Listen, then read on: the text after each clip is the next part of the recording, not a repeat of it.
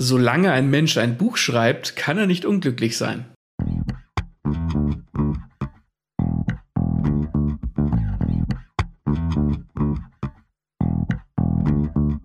Herzlich willkommen zu Lesen und Lesen lassen, dem Bücher- und Schreibpodcast mit Martin und Maxe.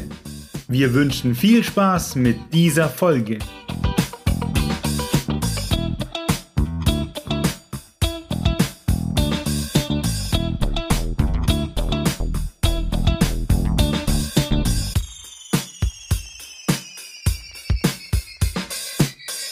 Dieses wunderschöne Zitat ist von Jean-Paul, aber nicht von unserem guten alten Get Busy Jean-Paul. Ähm, der schönen Reggae-Stimme, ich, ich nehme an, den kennst du. Ich kenne den, ja, und ich finde, dass irgendwie die meisten Lieder von dem gleich klingen. Ja, ich glaube, Get Busy war das die erste Single, wo er noch in diesem Keller Party gemacht hat in der dicken Daunenjacke. Und dann kam, glaube ich, Like Glue. Ne? Ich habe keine von dem, Ahnung. Ja, über, über den sprechen wir gar nicht. Und so, wir sprechen über einen anderen Jean Paul mit Zweitnamen Richard, der deutscher Schriftsteller war. Und der hat diesen wunderschönen Satz gesagt und Maxe, du als äh, Debütbringer, als, als Schreiberling, würdest du sagen, dass du glücklich bist durch Schreiben? Ja, schon ziemlich. Also, weil du halt irgendwie im Kopf immer in deiner Geschichte festhängst. Und das ist geil. Sehr gut, Max ist hängen geblieben. Ähm und darum geht es in dieser Folge. Wir wollen euch glücklich machen auf dem Weg zum Debüt. Das Thema dieser Folge ist vom Leser zum Autor. Und wir wollen mit euch bequatschen, oder ich mit dem Maxe und ihr hört zu, äh, was man alles so machen kann, um den Traum zu leben. Ne, was man da machen kann, um Autor zu werden oder Autorin. Alle sind gemeint. Ja. Ja. Maxe, stimmst du mir zu? Ich stimme dem zu. Also ich meine, ich bin ja selbst noch gar nicht so lange Autor, aber ähm, dadurch, dass wir bei Lesen und Lesen lassen ja immer die, wir sind ja so der lesende und der schreibende Part, die hier zusammenkommen. Deswegen haben wir gedacht, es gibt bestimmt so viele Leute da draußen, die auch viel lesen und gerne schreiben möchten, dass wir da einfach so ein bisschen, ja, ein paar Grundsatztipps, keine Ahnung, wie ich das nennen würde, ähm, geben. Wir schaffen eine Übersicht. Ja, genau. Lass uns nicht lang labern. Fangen wir an zu labern. Die erste große Frage, die man sich vielleicht schreiben, äh, die man sich stellen sollte, ist nämlich, warum will man schreiben? Was steckt uns drin? Was ist unser Ziel, Maxe? Was ist dein Ziel? Wieso fühlst du dich berufen? Was passiert denn mit dir, wenn du ans Schreiben denkst? Warum, warum will ich schreiben? Äh, ich ich finde, es kann ganz viele unterschiedliche Gründe haben, warum man schreiben kann. Bei mir ist es so eine Mischung aus allem, was, was ich zumindest mir jetzt hier notiert habe. Und zwar habe ich als erstes stehen Inspiration. Man, man fühlt sich einfach irgendwie berufen, Selbstgeschichten zu schreiben. Also irgendwas, man hat irgendwas gesehen, irgendeinen Film oder irgendein Buch gelesen oder ein Videospiel gespielt oder was auch immer. Und das hat einen irgendwie so getriggert, dass man sich denkt, ich will das auch. Ich, oder ich kann das auch. Ich kann das auch, das denke ich mir auch oft. Und da beginnt sozusagen die erste Herausforderung, wenn man so auf seinem Sofa sitzt und dann im Handy irgendwas scrollt oder im Fernsehen sieht und sich denkt, boah, was macht er denn oder boah, was ist das denn? Das kann ich doch besser. Dann sollte man sollte man es halt auch einfach machen, ne? einfach ausprobieren. Ja.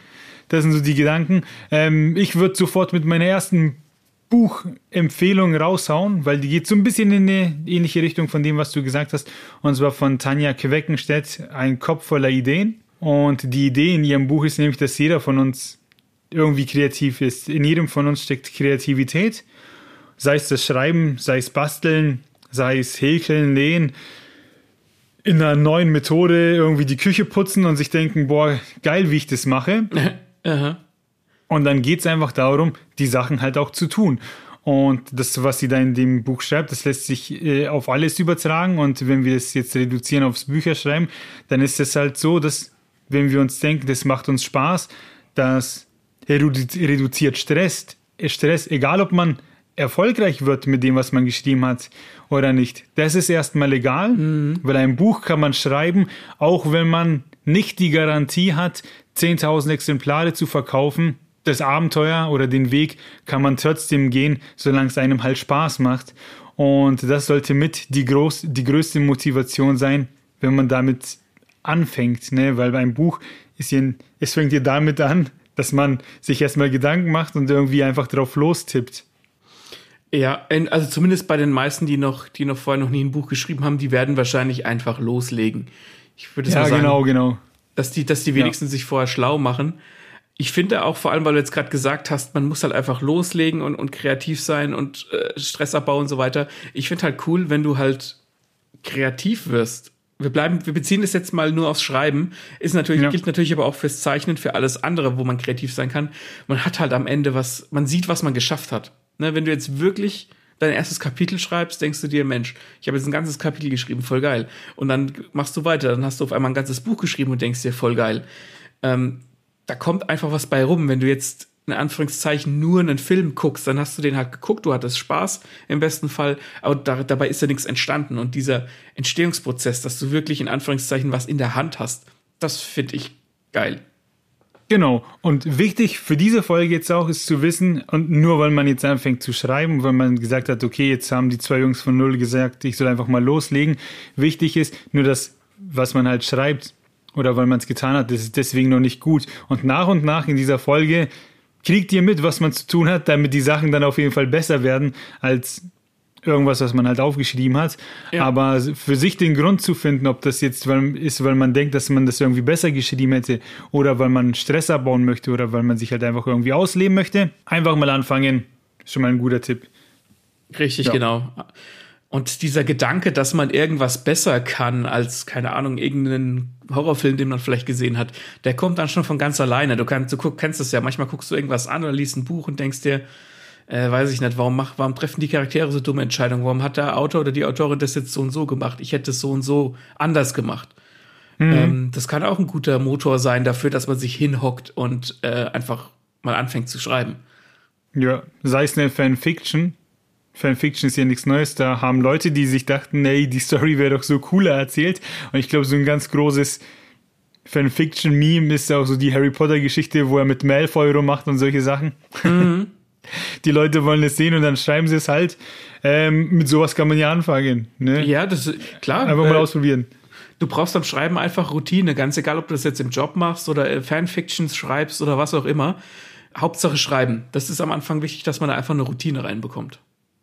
Und der Gedanke, ich kann das besser, kann auch eine Inspiration, Inspiration sein, denn gibt es zum Beispiel gute Ideen, die man sieht und man denkt sich, hm, nicht so geil umgesetzt, wie wäre denn meine Version?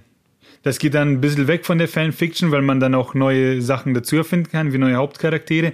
Als Beispiel habe ich mir aufgeschrieben Stephen King, das Mädchen. Ich finde, die Idee ist saugut, aber das Buch an sich zieht sich und da passiert mir irgendwie zu wenig. Ich weiß nicht, ob du das kennst.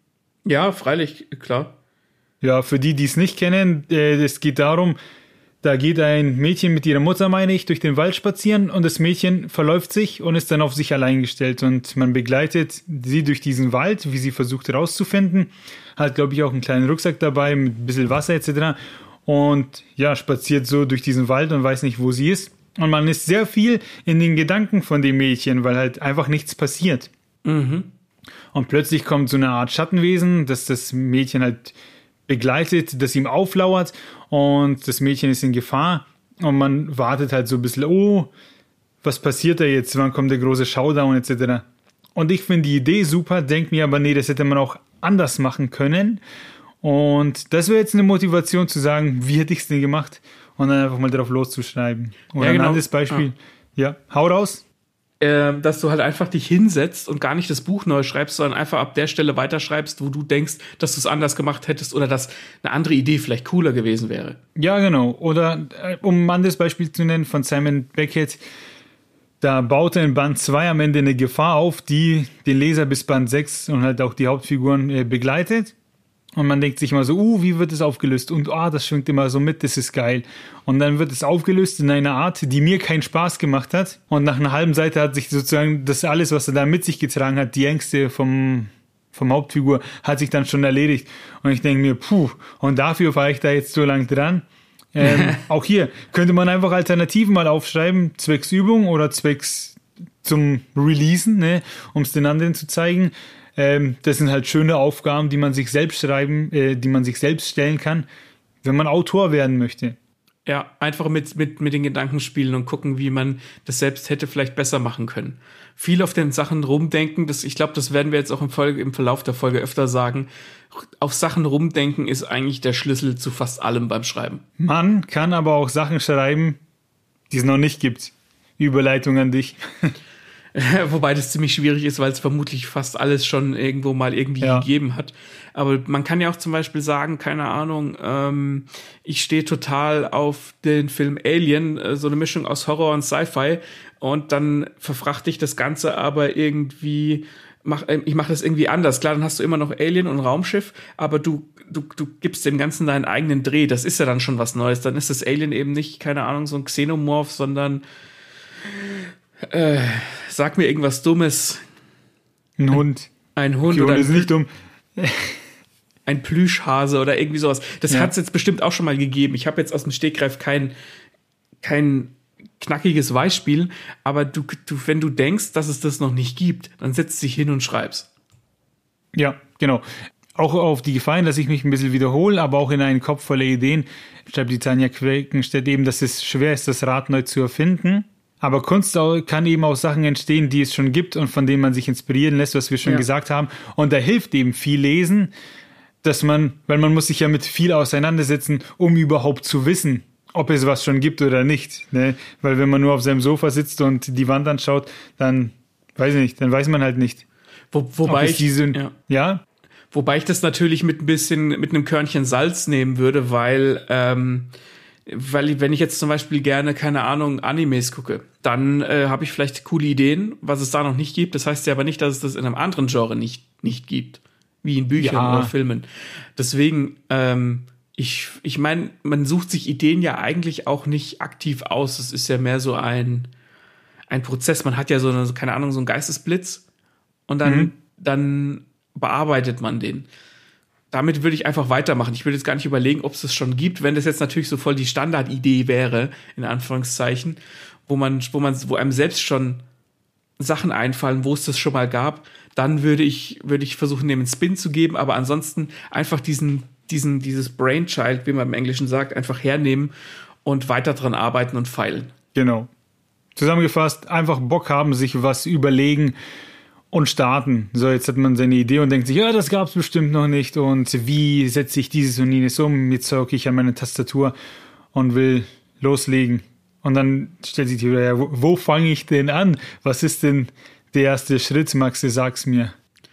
Ich denke, der erste Schritt fängt sogar noch vorm Schreiben an, nämlich darüber, sich darüber im Klaren zu sein, dass ein Buch verdammt viel Arbeit bedeutet. Also vor allem, wenn man da sitzt und, und, und, mit der Intention rangeht, man möchte das Ganze irgendwie äh, raus in die Welt tragen, egal ob Verlag, Self-Publish oder egal, auch wenn es nur eine Fanfiction ist.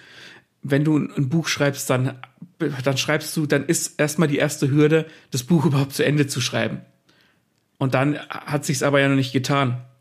Weil hinsetzen und Wörter hinrotzen auf gut Deutsch, das ist nicht alles.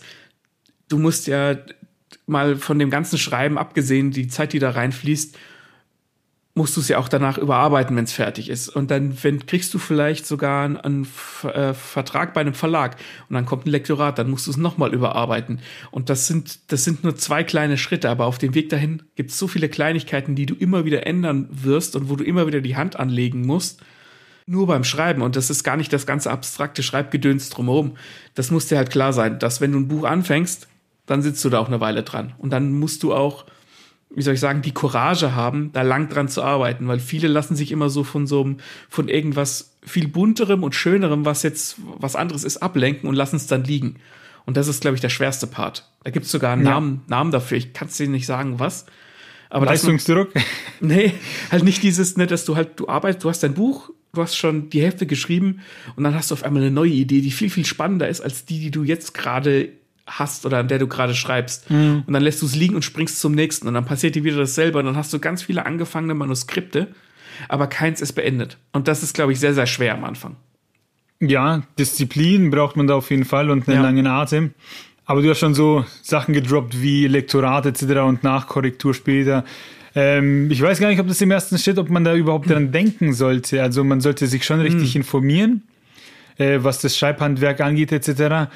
Ich glaube aber, man sollte sich auch einfach trauen, ne? einfach mal Ja, das versuchen und äh, ausprobieren und feststellen, hat mir das jetzt gefallen, was ich hier tue, ne? Hat sich diese Zeit für mich gelohnt oder nicht? Und wie du sagst, plötzlich kommen so buntere Schnipsel und man denkt sich, lass es nicht eine andere Geschichte sein, sondern ich zeige jetzt lieber Playstation.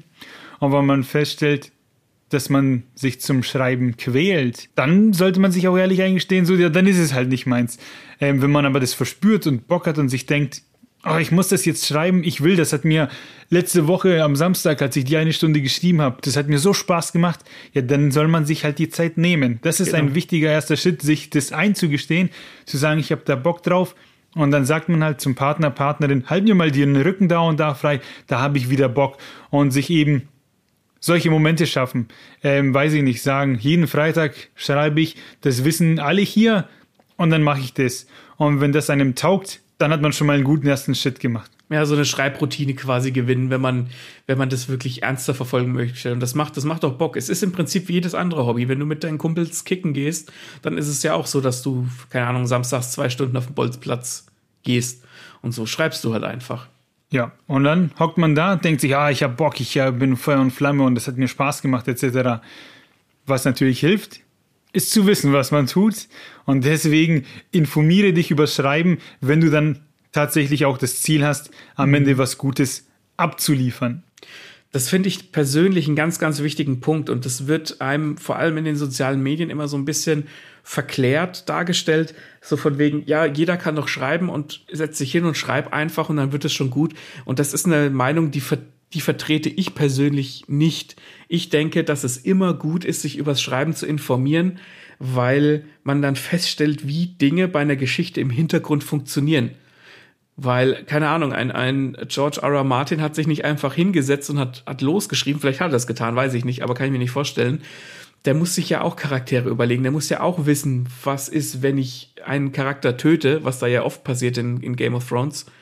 Was hat das für eine Auswirkung auf jemand anderen? Was hat das für eine Auswirkung auf die Leser? Das klingt jetzt erstmal wahnsinnig trocken, aber dieses zu wissen, wie das funktioniert oder so, so Einsteigertipps, da findet man im Internet zuhauf, äh, was man da machen kann. Und wenn du da dich vorher schon mal hinsetzt und dir im Klaren darüber wirst, wie du Sachen einfacher strukturieren kannst und wie man es macht, sparst du dir im Nachhinein verdammt viel Arbeit, wo du vielleicht was umschreiben musst, wenn du mal, keine Ahnung, mit Testlesern oder so arbeitest. Ja, es ist außerdem ein sehr geiles Gefühl, wenn man dann so Sachen für sich dann gefunden hat, wie Show, don't tell, das ist so eine goldene Regel, die kennt ja. man dann, die lernt man sehr, sehr schnell kennen. Und wenn man dann eine Szene umschreibt, weil man nicht schreiben will, sondern weil man dann auch halt gut schreiben will, und man merkt, ha, so rum ist es wirklich geiler, und dann hat man so, so sein, sein Trickbaukasten, wo man dann immer wieder denkt, ah, vielleicht mache ich das jetzt so und so und benutze diesen und jenen Trick. Und man merkt dann richtig, dass man halt nicht nur irgendwas abtippt, sondern mit den Worten arbeitet. Mhm. Arbeit ist natürlich so ein Wort so, das ist mit Stress verbunden und vielleicht anstrengend, aber das ist wirklich das, das Werkzeug, was man zur Hand nimmt. Und da gibt es ja entweder das Billigwerkzeug aus dem Discounter, äh, wo dann die das halt kacke ist, oder du gehst in den Baumarkt und holst dir die geilen Sachen und da merkt man dann auch schon Unterschiede bei den Hobbys. So, wenn man sich richtig informiert hat und, und die guten Sachen halt einfach zur Hand hat, dann machen die Sachen auch mehr Spaß. Und so ist es ja auch beim Schreiben. Das, das hast du ziemlich, ziemlich gut gesagt, dass, dass wenn du einfach merkst, wenn du, du merkst beim Schreiben vor allem selbst, wenn du besser geworden bist. Wenn du einem, wenn du jetzt eine Szene im Kopf hast, die du schreiben willst und du kannst auf einmal viel besser schreiben, wie nicht wie der Martin weint, sondern wie seine Tränen die Wangen runterlaufen und sich in seinem Bart verfangen, wie er sich mit dem Hand, mit dem Handrücken über die, die Nase äh, reibt, weil seine Nase läuft und weil er schluchzt, dass er kaum ein Wort rausbringt, da merkst du dann auf einmal, das ist, das klingt viel besser und das kann ich, das ist, das muss jetzt raus aus mir, das ist irgendwie, ah, da kann ich, kann ich richtig die anderen spüren lassen, wie der Martin jetzt am Heulen ist.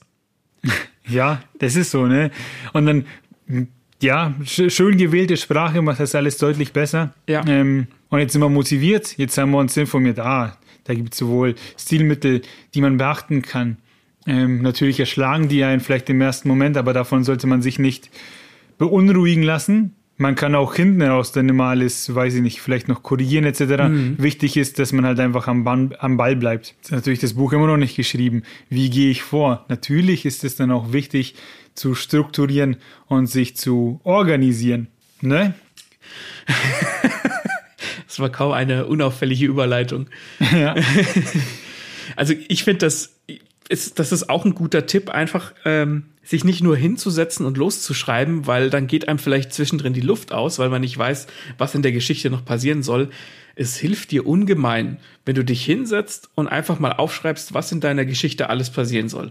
Was passiert am Anfang, was kommt danach, was passiert in der Mitte, was, wie sieht das Finale aus, was passiert am Ende. Einfach mal hinschreiben, was für geile Ideen du im Kopf hast. Und vielleicht auch was für geile Ideen du zwischendrin hast, was für eine Szene du gerne schreiben möchtest.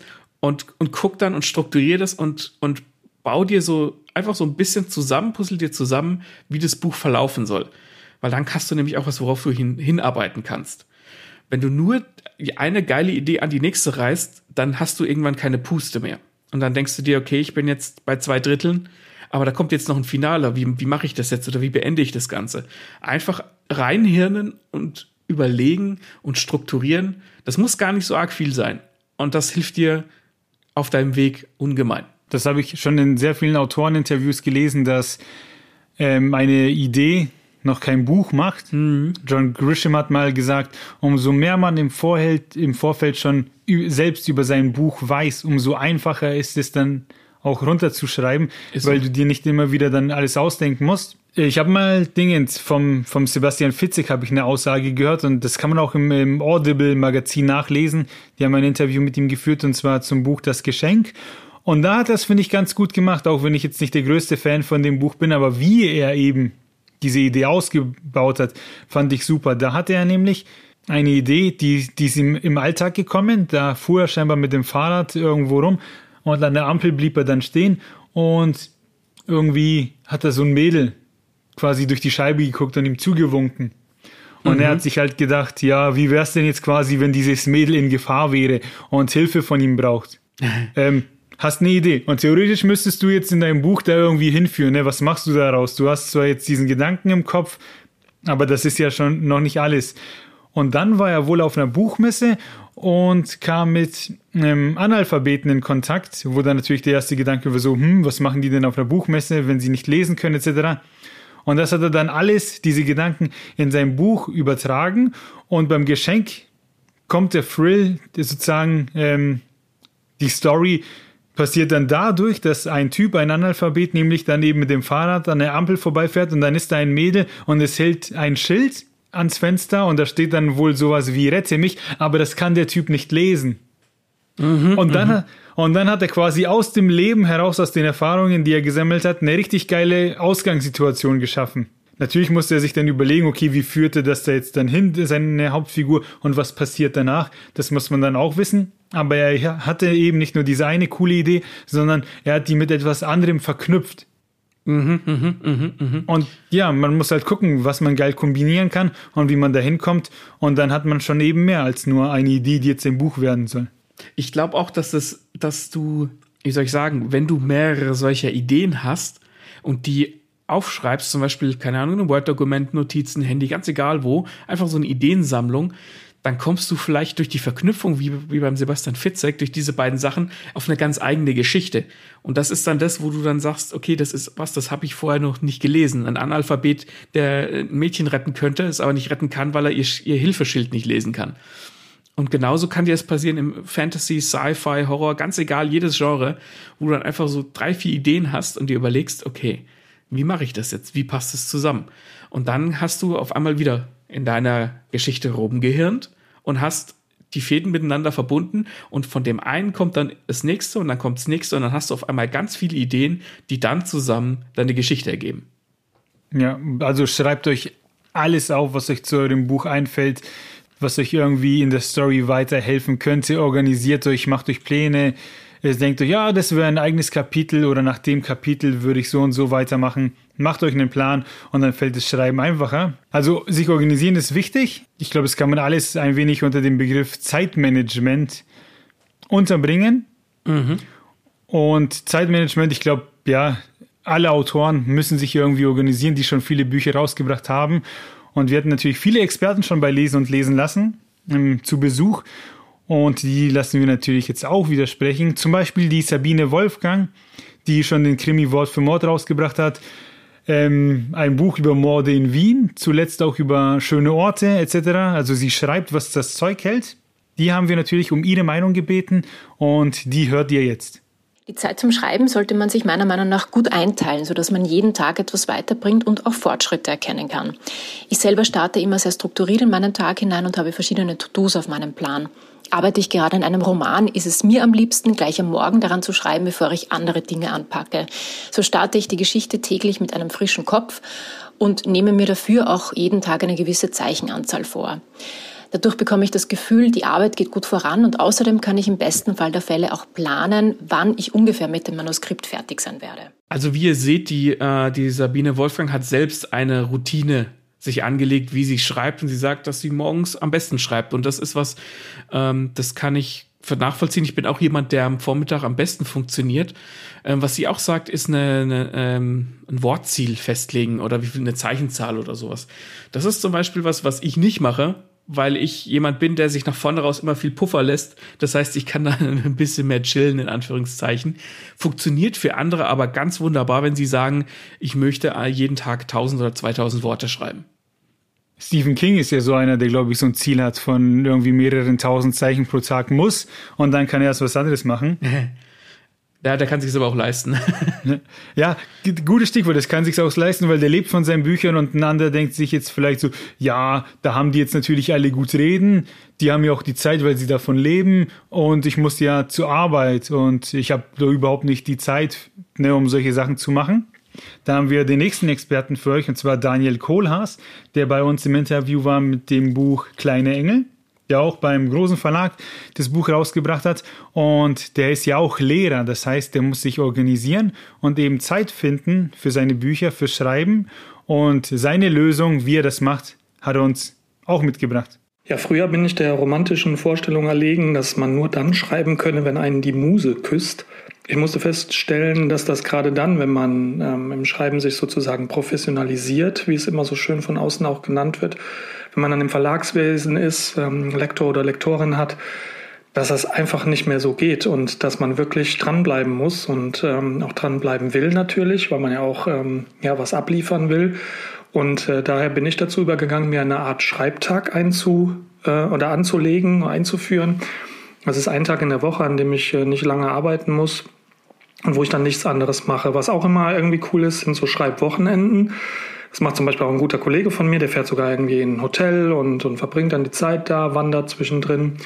Ähm, ich habe das große Glück, dass ich das hier auch schon zu Hause ähm, ja, erleben durfte, dass mir total der Rücken freigehalten wurde, ich einfach nichts machen musste, ähm, außer mich halt hier an meinen Schreibtisch zu setzen und zu schreiben, in die Welt einzutauchen. Und das ist ja auch das, warum wir das tun und warum wir das machen. Das ist ja auch das Großartige daran ähm, bei aller Professionalität und so schön das ist, wenn man einen Verlag hat und wenn man auch Bücher herausbringt und auf den Markt bringt, ist es ja auch trotzdem noch eine Art Hobby und ein, und das will man sich auch und soll man sich auch bewahren. Und deswegen ist es ganz wichtig, dass man ähm, nicht diesen Druck verspürt, ich muss jetzt, sondern immer wieder ein Ich darf jetzt sich vornimmt. Und dann ist das, glaube ich, eine großartige Sache und dann macht es uns auch Spaß und das wollen wir alle und das ist auch das Gute daran. Das mit dem ich muss nicht, sondern ich darf jetzt. Ich finde es herrlich. Ist so. Das stimmt, ne? Und ja, das ist, sollte dann die Motivation von den Leuten sein mit dir, ich kann das gar nicht dann und da machen, sondern einfach wollen zu sagen, so, nee, ich will das jetzt.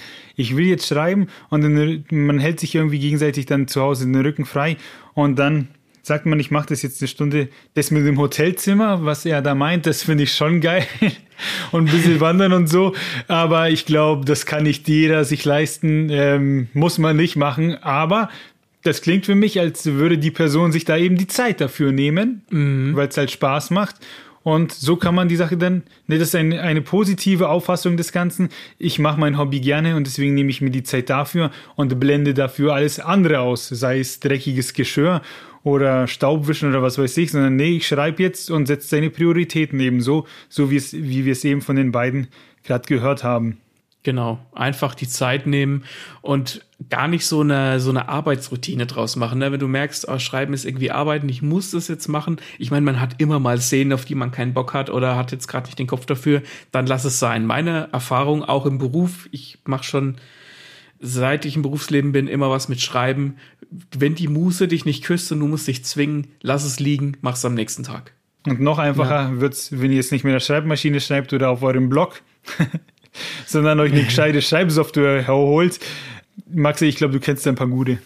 Ja, also ich, ich, wir haben es im Skript auch stehen äh, als im weiteren Sinn. Das ist natürlich nicht Prio 1 eine Schreibsoftware, aber wenn du jetzt schon in Word ziemlich viel runtergeschrieben hast und weißt, okay, ich will dieses Buch beenden, ich will vielleicht danach noch ein Buch schreiben oder es macht mir so Bock, ich weiß, dass ich das länger machen will, dann besorg dir eine geile Schreibsoftware. Ähm, Word ist vollkommen in Ordnung am Anfang, aber je mehr du schreibst und je mehr du dich organisierst und strukturierst, desto mehr werden dir dedizierte Schreibsoftwares helfen. Da gibt es zum Beispiel Scrivener. Ich packe die Links in die, in die äh, Show Notes. Das ist so die, der englischsprachige King, sag ich jetzt mal. Da kannst du dir Kapitel anlegen, Szenen anlegen, kannst dir Charakterkarten anlegen, all sowas. Ähm, das hilft dir einfach beim, beim Denken und beim Arbeiten. Dann musst du es nicht mehr irgendwo in einer, in, auf tausend Zettel niederschreiben, sondern hast alles in einer Software. Ich selbst benutze Papyrus Autor, das ist von einer deutschen Firma mit Sitz in Berlin. Da hat der Andreas Eschbach ähm, mit dran gearbeitet und da merkt man einfach, dass das eine Software von Autoren für Autoren ist. Und ich könnte ohne die gar nicht mehr leben, aber checkt die einfach mal aus, guckt euch die an. Da gibt's auch Probeversionen zum Ausprobieren. Aber das ist dann der zweite oder dritte Schritt. Das ist jetzt nur mal, damit ihr schon mal äh, quasi die Software-Namen gehört habt. Wir sind motiviert, wir haben Bock, wir sind organisiert, wir haben eine Idee. Jetzt wollen wir schreiben. Ah, da war ja was mit Schreibhandwerk und so. Die Basics. Jetzt informieren wir uns über die Basics. Ähm, und die wären, Maxi, zum Beispiel, hilf mir. Also die Basics ich, ich finde es gar nicht so einfach, die Basics zum Schreiben zu benennen. Also es gibt schon ein paar Sachen, so wie wird eine Geschichte aufgebaut, wie funktionieren Dialoge, äh, wie mache ich Absätze richtig, was ist Show Don't Tell. Es gibt schon so ein paar Sachen, die man wissen muss oder kann. Wenn du aber selbst Leser oder Leserin bist, dann hast du ja schon mal viel davon quasi passiv zu dir genommen. Du musst nur äh, ans Bücherregal gehen, ein Buch aufschlagen und gucken, wie da jemand die Dialoge gemacht hat oder äh, die Absätze gesetzt hat. Das ist gar nicht so arg wild. Und wie ich vorhin schon gesagt habe, es gibt im Internet ganz viele Quellen, wo du dir so Einsteigertipps zum Schreiben holen kannst und so.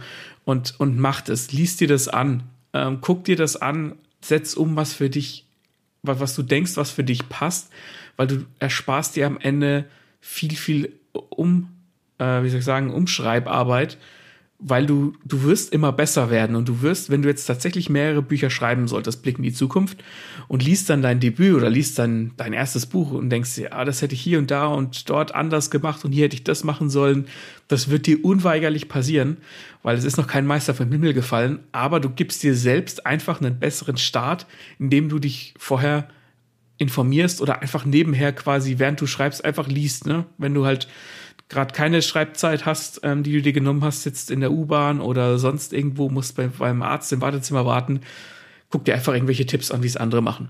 Hilft dir ungemein. Irgendwas bleibt immer hängen. Ja, und wenn du nicht weißt, wie du mit Suchen anfangen sollst und welcher Ratgeber ist der beste, gib einfach mal bei Google ein Schau, Don't Tell. Das ist, das ist der Klassiker unter den Tipps. Und wenn der irgendwo nicht vorkommt, dann weiß ich nicht, wie gut der Ratgeber ist. Aber allein schon das hilft, allein schon dieser Tipp, dass du quasi nicht einfach beim Schreiben mit dem Finger auf irgendwas zeigen sollst und es benennen, sondern es erzählen, den Leser erleben lässt. Mhm. Das macht ungemein viel aus, ob man jetzt schreibt, er rannte schnell und atmet jetzt angestrengt oder ob man eben schreibt, seine Lunge giert nach Luft was schon ausdrückt, so, okay, dieses Körperteil, ne, das, das bewegt sich, das braucht was, ähm, das erzeugt Emotionen und deswegen know deinen Stuff bitte wenn du damit natürlich auch nach draußen gehen möchtest, wenn du nur für dich schreibst und du denkst, so, das hat mir jetzt Spaß gemacht, dann ist das alles natürlich nicht so witz, äh, witzig, wichtig, meine ich. Aber wenn du halt Bock auf Qualität hast, dann solltest du dein Handwerk auf jeden Fall beherrschen. Ja. Dann gibt es natürlich die, ja, ja. Vor allem kommt beim Schreiben, finde ich, eins zum anderen. Sobald da irgendwo ein Schalter in deinem Kopf umgelegt wurde und du verstanden hast, wie Showdown Dell funktioniert oder irgendein x-beliebiger anderer Tipp, ähm, Schreiben ist manchmal furchtbar abstrakt, aber wenn du dann auf einmal dahinter gucken kannst und verstanden hast, was, was Phase ist, dann kommt, dann ist es wie so ein Dominostein, der umfällt und andere zum Umfallen bringt, weil du dann einfach alles weitere viel leichter lernst. Das sei vielleicht noch weißt du gesagt. Ja, und weißt du, wo sich das alles äh, widerspiegelt, worin? Im Schreibstil? In deinem Schreibstil spiegelt sich das nämlich wieder. Da kann ich ehrlich gesagt nichts zu sagen, weil ich jetzt nicht so viel schreibe. Ein bisschen was habe ich schon geschrieben.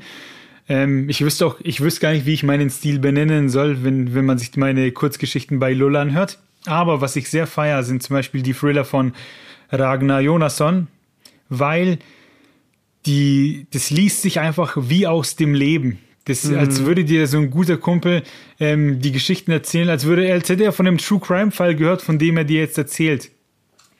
Und das liest sich so locker. Ich habe die Bücher einfach weggeatmet.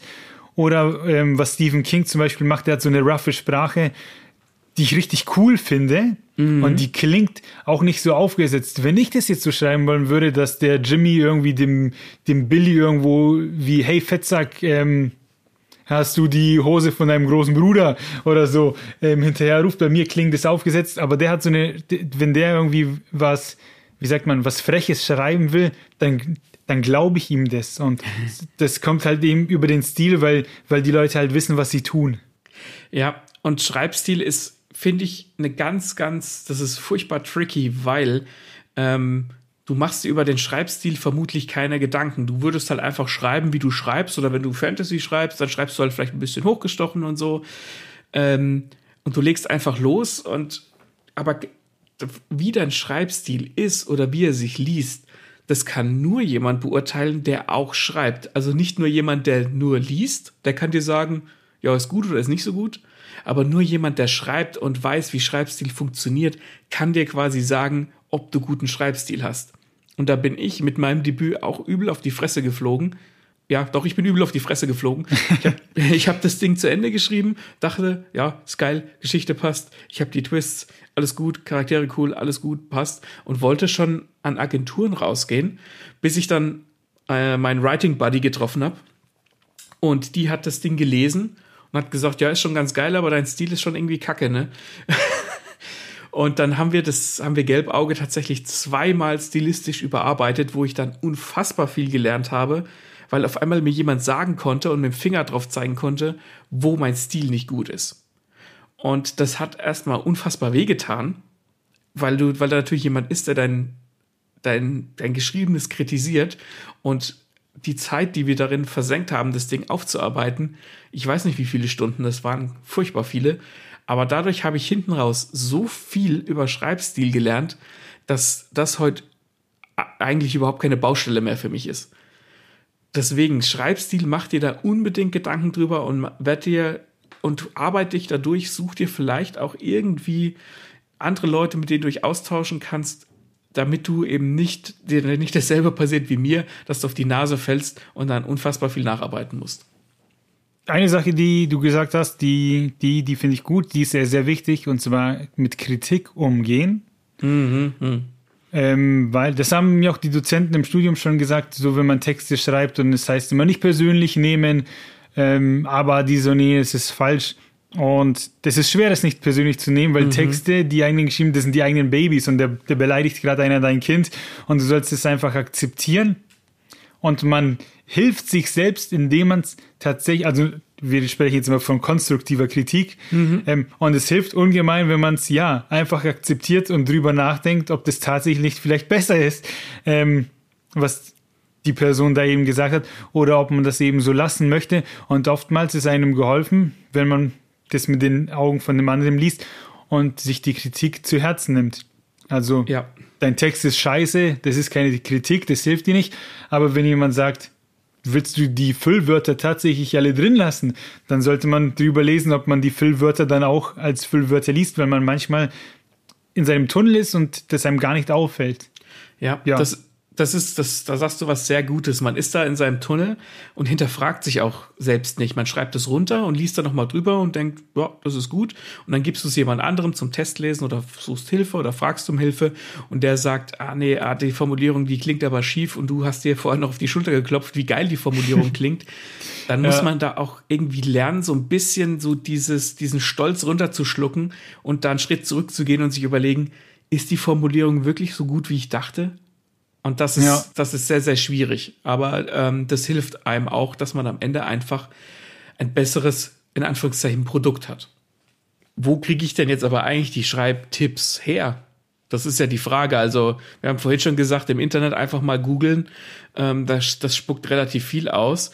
Ähm, wir haben jetzt aber noch ein paar dedizierte Tipps für euch, wo man denn äh, gezielt abtauchen kann und äh, sich vielleicht ja. auch mit anderen Leuten vernetzen kann. Äh, klarer Geheimtipp würde ich sagen, Lull, lesen und lesen lassen. Der Podcast mit Martin und Maxe.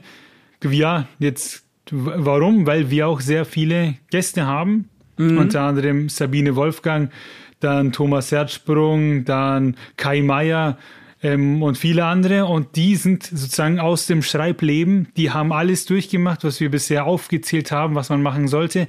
Und die erzählen dann halt auch eben, was man machen kann, wenn man Autor, Schrägstrich Autorin werden möchte. Mhm. Ja. Also da feiern wir weniger uns selbst jetzt raus bei dem Tipp, sondern eher unsere Gäste, ähm, weil das die Experten sind. Wobei wir schon auch ähm, dedizierte ähm, Folgen haben, die mit dem Schreiben zu tun haben, wie zum Beispiel äh, über Dialoge haben wir zum Beispiel schon gesprochen oder über Stilmittel beim, beim Schreiben und sowas. Ich würde jetzt auch sagen, dass man wahrscheinlich aus den meisten Folgen und auch aus den Rezis durchaus den ein oder anderen Tipp sich ableiten kann, weil ja irgendwie Schreiben immer ein, ein, Teil ist. Auch wenn wir jetzt irgendwie über ein Buch sprechen oder über irgendeinen Genre Deep Dive machen, da gehört ja auch irgendwie, da ist ja das Analytische trotzdem nicht weg. Deswegen, ähm, ich denke, da kann man sich aus fast jeder Folge was herleiten. Ja, das wollte ich eigentlich auch so sagen, nur ich hatte irgendwie Angst, dass es dann von dem Bescheidenen weggeht und dass ich nur sage, dass wir voll geil sind, aber im Prinzip ja, vielleicht ist für, tatsächlich für jeden in jeder Folge was dabei. Wir haben ja auch diese Folge mit den fantastischen Tierwesen mm. und da erzählen wir, wo wir überall Tiere schon gesehen haben. Und da kann sich auch jemand denken, was? Bikermäuse auf Motorrädern? Weißt du, was ich mache? Ich mache Enten in Flugzeugen, was irgendwie doppelt witzig ist, weil Enten an sich jetzt fliegen können und sowas. Überall gibt es ein bisschen Inspiration, ja. Ducks on a Plane mit Samuel L. Jackson. ja, genau sowas. Ja. Woraus ich persönlich relativ viel gelernt habe, ist von ähm, Brandon Sanderson. Das ist ein Fantasy, ein US-Fantasy-Autor. Der hat unter anderem die ein oder sogar zwei Teile vom Rat der Zeit beendet, nachdem der Autor gestorben war. Der ist so ziemlich, also bei uns ist das schon auch sehr bekannt, in den USA noch mal ein bisschen mehr. Und der ähm, ist Dozent an einer Uni in Utah in den USA. Und da hat er auf seinem Channel ähm, von seinen Vorlesungen von 2020, das war kurz vor, vor Corona, vor der Corona-Pandemie, hat er die halt aufgezeichnet. Ähm, und diese, die Videos dauern immer so eine Stunde lang und man sieht ihn halt am Whiteboard stehen und Sachen aufmalen und sowas.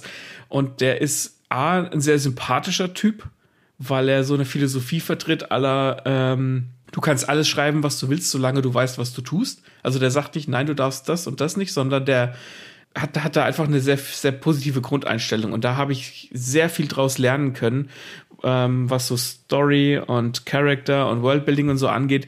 Der in Anführungszeichen Nachteil dabei ist, ist es auf Englisch.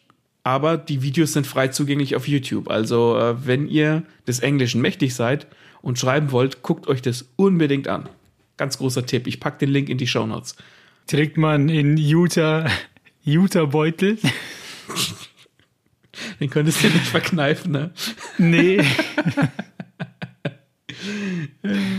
Ja, ich habe ich versucht, mir was von ihm anzuschauen, aber irgendwie das, das mit dem Englisch, das ist mir dann zu anstrengend gewesen. Ja, ähm, das verstehe ich. Das ist das, das, ich meine, das ist auch schon, das ist Uni, Unikram sozusagen. Das geht dann schon ja. wirklich tief rein. Da geht es dann auch um abstrakte Sachen und Struktur und sowas. Das ist, wenn du halt sagst, okay, wenn ich es richtig wissen will, will ich es jetzt richtig wissen und ich baller mir das das ist für die Hartgesottenen, aber da kann man sehr viel draus lernen, weil wenn du in Deutschland, es gibt in Deutschland mittlerweile äh, in Frankfurt und in Leipzig an so ähm, Hochschulen kannst du auch solche Kurse in Storytelling und so machen. Das ist jetzt in Deutschland in, im Kommen, aber da zahlst du halt einen Haufen Asche für und da kriegst du es quasi umsonst auf YouTube. Das muss man da auch mal dazu ja. sagen. Ja, bleiben wir im Internet. Äh, außer Videos findet man dann natürlich auch Menschen. Und diese Menschen bilden gerne Schreibgruppen, ja. wo man sich gegenseitig hilft. Einfach mal was durchlesen und lektorieren etc. Ich glaube, da hängst du viel mit drinnen.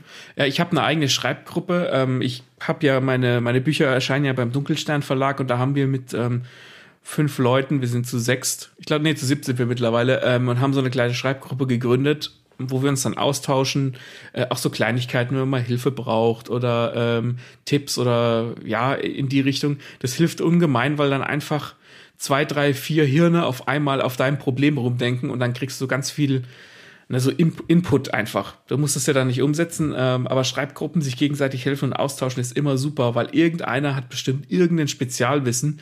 Bei uns zum Beispiel ist eine der Gruppe, die, die studiert Tiermedizin im elften Semester oder so, also die will ihren Doktor machen oder macht ihren Doktor. Und wenn du halt irgendwie so Anatomie-Sachen, Anatomie-Fragen hast, egal ob beim Tier oder beim Mensch, kann die dir halt einfach Antwort drauf geben. Das ist voll geil, wenn du halt irgendwie schreiben willst, dass du irgendjemandem die Augen ausdrücken willst, und dann fragst du die halt und sagst, geht das überhaupt?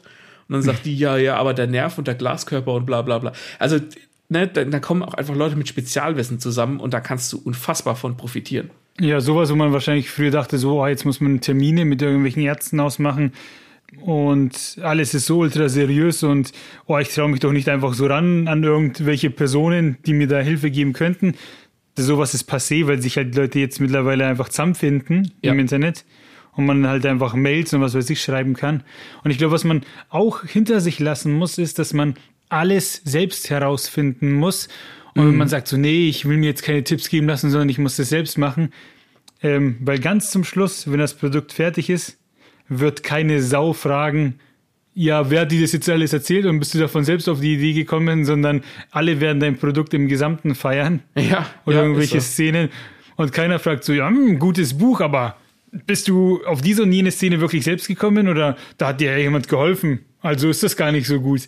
Äh, von sowas muss man sich da ein bisschen lösen, weil so einer war ich früher. Ich dachte mir so, ah, alles alleine machen und bloß keine Tipps von anderen holen, mhm. weil sonst ist es nicht zu 100% meins. Aber das ist Quatsch, weil man selbst entscheidet ja dann immer noch, ob das zur Geschichte passt oder nicht.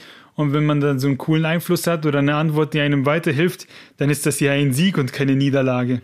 Eben, man muss da irgendwie netzwerken und auch seine ähm, seine Quellen anzapfen. Also wenn du jetzt halt wirklich, wenn dich jemand auf eine richtig coole Idee bringt, dann kannst du den ja auch in der Danksagung irgendwie erwähnen oder so. Da ist ja dann auch nichts verloren und derjenige freut sich auch. Lovely Books und Goodreads, Goodreads sind so, ich glaube, die größten Netzwerke, vor allem für Leser, aber als Autor, Autorin hat man da bestimmt auch Spaß dran. Äh, das kann man auf jeden Fall mal empfehlen, da vorbeizugucken. Da gibt es auch tausend Foren und Gruppen und man kann alle Neuerscheinungen sehen, die irgendwo auftauchen. Äh, die zwei kann man auf jeden Fall als Neuling beobachten. Ja, ist, ist so. Äh, das, das sind gute Adressen, um sich mit Autoren zu vernetzen. Es gibt oftmals auch in größeren Städten so, äh, das sind, was sind das, so freie Gruppen, jetzt keine Vereine oder so, aber es gibt dann schon auch manchmal so, bei uns in Nürnberg gibt es zum Beispiel auch eine Schreibgruppe, meine ich, oder in Erlangen, ich weiß es gar nicht. Da findest du auch manchmal tatsächlich irgendwie so ortsgebunden so Schreibgruppen, wenn du in einer größeren Stadt wohnst, ist auch noch ein ganz guter Tipp. Und generell, wenn du dadurch, dass du, wenn du mal ein Buch veröffentlichen solltest, ganz egal ob Self-Publish oder Verlag, ist Instagram äh, eine relativ gute Adresse, weil es da einfach eine wahnsinnig große Bubble an Lesern und Autoren gibt. Da kann man sich auch sehr gut mit Leuten austauschen. Und es ist ja, sag ich mal, kostenlos steht sie zur Verfügung. Jeder kann mhm. sich einen Account machen.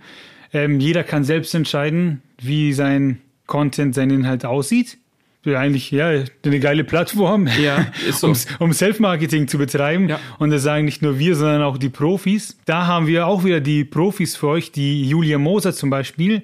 Die macht das auch ziemlich erfolgreich. Und das sagt sie zu dem Thema. Wie wichtig Social Media für meine Autorendase ist, habe ich einmal mehr in den letzten paar Wochen gelernt nach meinem Release zu Inferiority. Es ist die größte Bühne, auf der man sich selber stehen kann und man erreicht damit die meisten Menschen mit geringem Einsatz – Natürlich kann man Stunden investieren, aber es geht schnell, es ist effizient und am Ende des Tages steigen auch die Verkaufszahlen. Es ist wirklich so. Also wie die Julia Moser eben schon gesagt hat, es ist äh, relativ einfach und du kannst Instagram mit relativ viel Zeit äh, betreiben. Du kannst es aber auch so ein bisschen nebenher laufen lassen und du findest in der Bookstagram Bubble, so heißt es ja dort im, im Jargon, immer Leute, mit denen du dich verbinden kannst. Es ist, es ist ein bisschen trügerisch, weil sich natürlich Follower niemals ummünzen lassen in Leser. Das heißt, nicht jeder, der dir followt, kauft auch dein Buch. Aber du kannst zumindest, ähm, wie soll ich sagen, in Anführungszeichen Freunde gewinnen oder zumindest Leute, mit denen du dich auseinandersetzen kannst, weil es bestimmt jemanden gibt, der auch Fantasy schreibt, so wie du, oder Science Fiction oder Romance ist auf Bookstagram ganz stark. Netzwerken ist da wirklich der Schlüssel. Ja, und die Leute, die ja quasi, wenn man nicht da ist, wird man auch nicht gesehen. Mhm. Und wir zum Beispiel haben den Daniel Kohlhaas ja auch über Instagram gefunden. Ähm, weiß nicht, ob wir sonst mitbekommen hätten, dass er sein Buch am Start hat. Und für ihn ist eben Social Media auch ja, ein wichtiges Werkzeug. Also es ist ein Must-Have. Man muss es machen, man muss es bedienen. Man sollte versuchen, auch ähm, ja, viel mit den Menschen in Interaktion zu treten. Man sollte auch verschiedenen Content bieten, nicht immer nur nach dem Motto, mein Buch jetzt am Strand, mein Buch im Regal, mein Buch auf dem Schreibtisch, sondern man sollte halt natürlich irgendwie versuchen, auch was von sich zu erzählen. Ich glaube, das ist auch wichtig, denn ich glaube, das ist ja auch irgendwie ein Punkt, den man an Instagram mag. Man will ja nicht nur irgendwie etwas über das Buch vielleicht oder über das Produkt eines Einzelnen erfahren, sondern eben dann auch was über den Menschen. Und ähm, das finde ich daran auch gut und finde ich auch schön da was drüber zu erzählen. Gleichzeitig ist es natürlich auch ein unglaublicher Zeitfresser. Es ist sehr intensiv, da was zu machen. Werbung habe ich auch mal ähm, probiert, also habe mal ein bisschen Geld in die Hand genommen, aber die Effekte waren ja nahezu äh, nicht wahrnehmbar, könnte man sagen. Also das hat nicht so viel gebracht. Aber es macht halt natürlich unheimlich viel Spaß, diese Rezensionen zu erleben ähm, des eigenen Buches, das eigene Buch in irgendwelchen geilen Fotos dargestellt und was die Menschen dazu schreiben, wenn das dann aufgegangen ist, ne, was man sich selber vorgestellt hat. Das ist natürlich großartig und dafür mag ich und liebe ich Social Media. Da, da, da sagt der Daniel Kohnhaus, was un, unfassbar geil ist, natürlich dieses, ähm, diese Erfahrung, wenn halt andere dein Buch lesen, wenn du es dann rausgebracht hast und dann vielleicht auch äh, abfeiern gehen. Das ist ganz toll.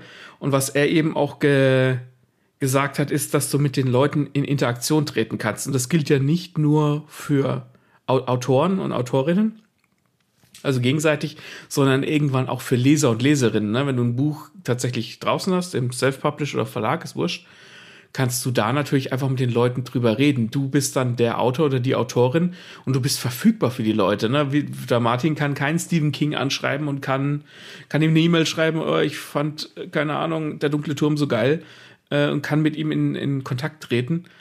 Aber auf Instagram kann man das durchaus tun. Jetzt auch nicht unbedingt mit einem, weiß ich nicht, mit einem Sebastian Fitzek äh, großspurig, aber so, so kleinere Autoren, da, ich spreche da aus Erfahrung. Also es macht immer Bock, wenn da jemand auf mich zukommt und sagt, hey, äh, ich fand das Ende ja total geil äh, von Gelbauge, dann bin ich, habe ich immer Bock drüber zu reden. Vor allem, weil man als Autor und Autorin davon auch zehren kann und lernen vor allem. Und den Stephen King, den findest du vor allem auf Twitter, das ist ein Medium.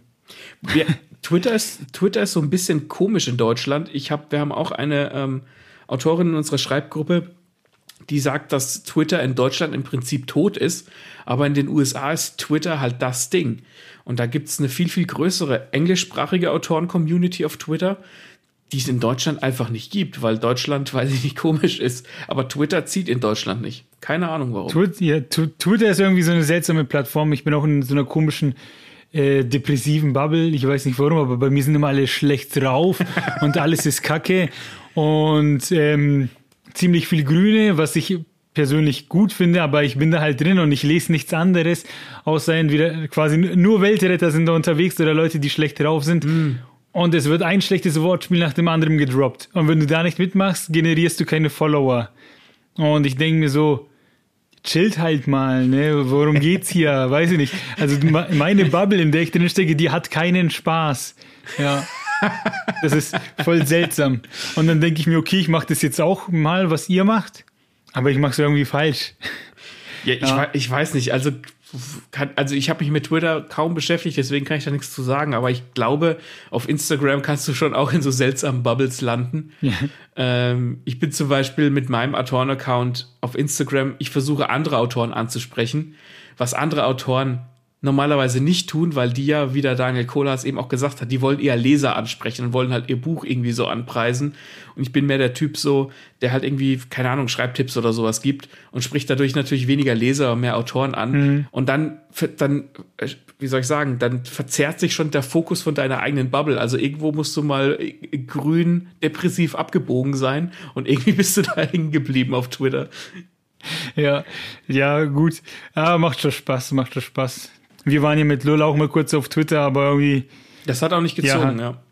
Der hat nicht gezogen. Das macht nichts. Ähm, ich würde sagen, wir gehen mal aus dem Internet raus, beziehungsweise bleiben noch kurz drin mit dem Satz, dass es ja ganz viele Schreibratgeber zum Lesen gibt, wo Tipps drinstehen. Und die kann man online bestimmt in irgendwelchen Blogs lesen oder irgendwelche E-Books kaufen, PDFs runterladen, wenn die zur Verfügung stehen. Oder aber man geht ganz klassisch ans Bücherregal im Laden oder zu Hause und zieht da so einen Schreibratgeber raus. Und da kann ich euch einen nennen. Da habe ich das Buch Ein Buch schreiben und Autor werden in Klammern der Einsteiger Ratgeber von Tim Rohrer. Irgendwann ging die Klammer wieder zu, das habe ich vergessen zu sagen. ja. Und das ist so ein Buch, das ist wirklich für die ganz, ganz, ganz, ganz Anfänger wie mich, äh, wo es ja, von der Pike auf erläutert wird, was heißt Schreiben und was für Gedanken musst du dir überhaupt machen. Ähm, ein gröberer Umriss von dem, was wir, ne, größerer, ein bisschen größerer Umriss als das, was wir heute in der Folge machen. Ähm, einfach nur als Orientierung. Also ich kann dir mal kurz im Inhaltsverzeichnis sagen was da so drin steht, ein Buch planen, dann drunter Kreativitätstechniken, Ideen finden und konkretisieren, eine Buchidee finden, Strukturierung und Zeitplanung, eine Buchidee umsetzen, Recherche für Autoren, Zeit zum Schreiben finden, Zeitkiller eliminieren, ne? Wir wieder bei Zeitmanagement, mhm. ähm, dann fette Überschrift, also Punkt 3, ein Buch schreiben, Regeln, faules Talent, Show, don't tell, hier haben wir es auch wieder, ähm, kreatives Schreiben und Regeln und dann der Schreibprozess. Typischer Fehler beim Buchschreiben. Also wie ihr seht, es wiederholt sich immer alles, weil dieses Handwerk, das wurde über die Zeit, sage ich mal, revolutioniert und immer verbessert. Ja. Und jetzt gibt es da so die zehn Gebote. Und in dem Buch findet man sie auch wieder. Kann ich, den, kann ich euch ans Herz legen, ist eine ganz nette Lektüre, nur wenn man das liest, macht dich das immer noch nicht zum Autor. Aber es es schubst dich quasi über die Startlinie so, hier, mach doch, du kannst doch. Ja, ja, ja. ja. Das ist ja. ganz gut, vor allem wenn du jetzt, keine Ahnung, ältere Bücher in die Hand nimmst, keine Ahnung, ein Dracula von Bram Stoker oder auch Herr der Ringe, die würden sich heute gar nicht mehr so gut verkaufen, einfach auch, weil da ähm, die Lesegewohnheiten der Leute sich verändert haben. Ähm, und das hast du eben schon ganz, ganz richtig und ganz cool gesagt, dass es da eben Quintessenzen gibt, die einfach grundsätzlich immer ziehen, wie zum Beispiel Show Don't Tell. Ähm, und dass es auch mittlerweile einfach so Regeln gibt, wie zum Beispiel für Absätze, wann du einen Absatz machst und so, weil es einfach, weil Sachen mittlerweile so gestreamlined sind, damit man die einfach einfacher und besser lesen kann. Wer da auch ein, eine gute Anlaufstelle ist, der Mann hat auch diverse Bücher rausgebracht. Ich, ich habe den Titel jetzt nicht im Kopf, äh, aber wenn ihr online sucht nach äh, Hans-Peter Röntgen, das ist auch ein älteres Semester, der hat auch diverse der hat auch einen Schreibratgeber rausgehauen und der sagt auch viele, viele schlaue Dinge. Den kann, finde ich persönlich, das ist meine Meinung, sollte man immer mit einem Körnchen Salz nehmen, weil, weil, manche, weil manche Sachen kann man beim Schreiben nicht unbedingt für bare Münze nehmen, aber grundsätzlich ist er immer eine gute Adresse abzuchecken. Einen habe ich noch für euch und das waren jetzt zwei, sage ich mal, ernste Beispiele, mhm. was Ratgeber angeht. Ein Tipp, den man oft liest, ist ähm, auf Klischees aufpassen, nicht in die Klischeefalle fallen und irgendwie einfach Stereotypen aufzeichnen, wenn man über seine Charaktere nachdenkt. Und eins, das, das fällt für mich ein bisschen unter Ratgeber, aber eigentlich ist es kein Ratgeber, sondern ein Spaßbuch. das, das ist von Henrik Lange.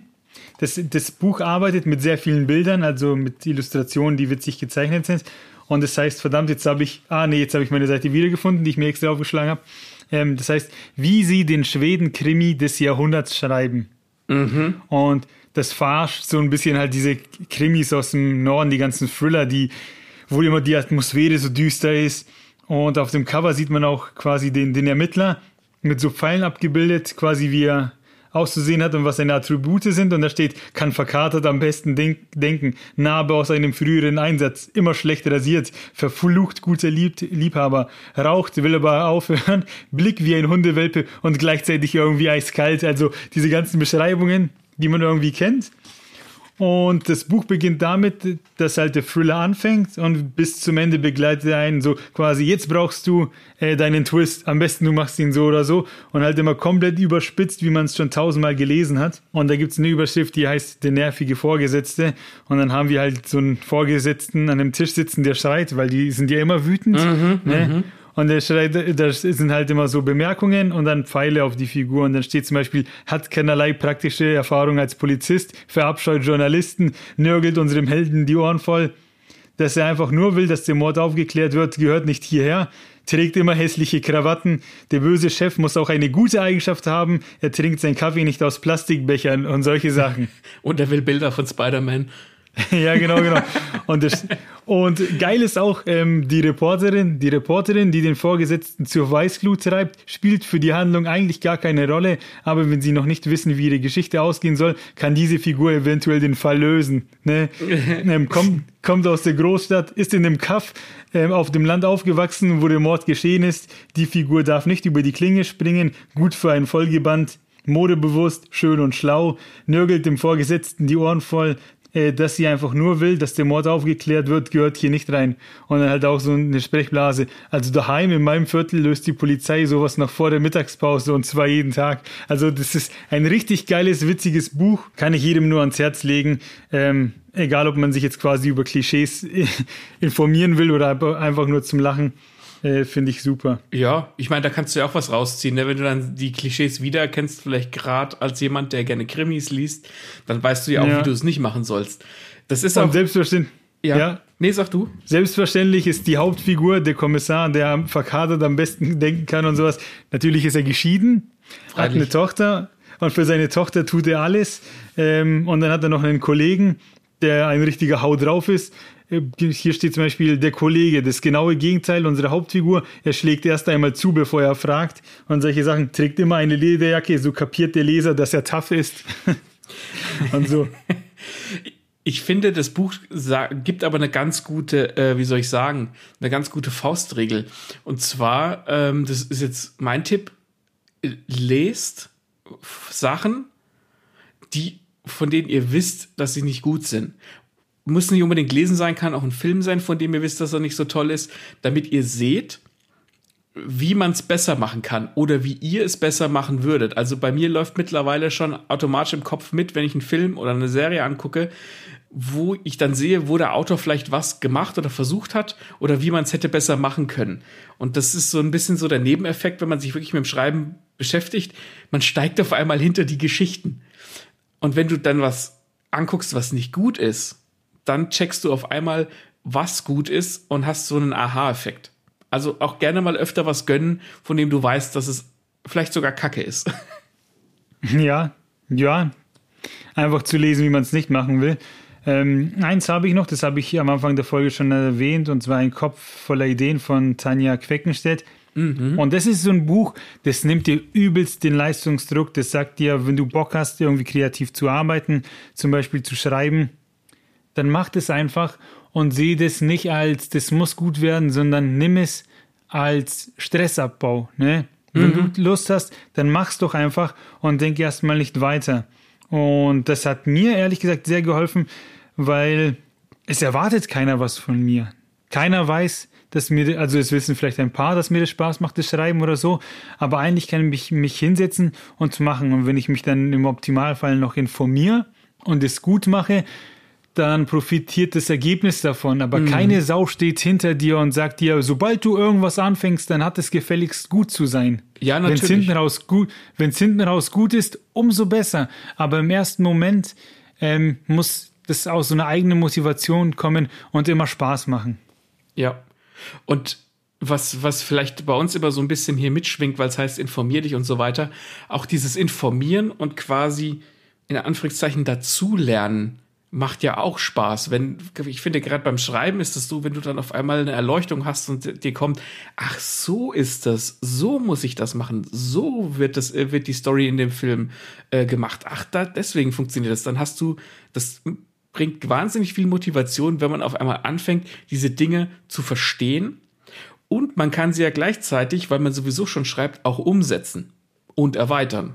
Ich wollte noch Dinge hinzufügen und zwar, äh, das haben wir auch schon mal in einer anderen Folge erwähnt, und zwar von Stephen King, das Schreiben, äh, das Leben und das Schreiben, seine Biografie, wo er ein bisschen was über sein Leben erzählt, dann kommt ein richtiger Cut, da gibt er nur noch Schreibtipps anhand von Beispielen sogar, da nimmt er Autoren auseinander, die seiner Meinung nach eine Sache nicht gut machen und gibt dann auch ein Beispiel von sich, wie es besser wäre. Was auch ganz interessant ist, man muss es dann natürlich nicht so machen wie er, aber man hat hier auch jemanden, der einen so ein bisschen an der Hand nimmt. Mhm. Gut, guter Tipp.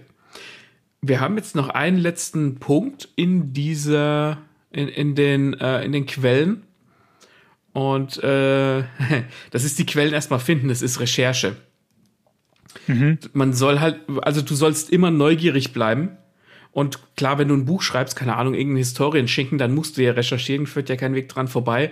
Aber wenn du irgendwas wissen willst, sei es für den Inhalt deines Buches oder wie man irgendwas schreibt oder so, immer recherchieren.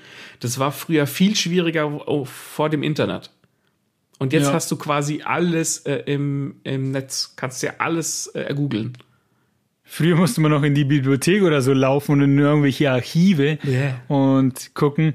Und Recherche ist schon wichtig, weil wenn man, wenn man als Leser irgendwas in der Hand hat und man merkt richtig so, das stimmt nicht, dann glaubt man dem Autoren gar nichts mehr. Ist so, ganz genau richtig, ganz richtig, ja.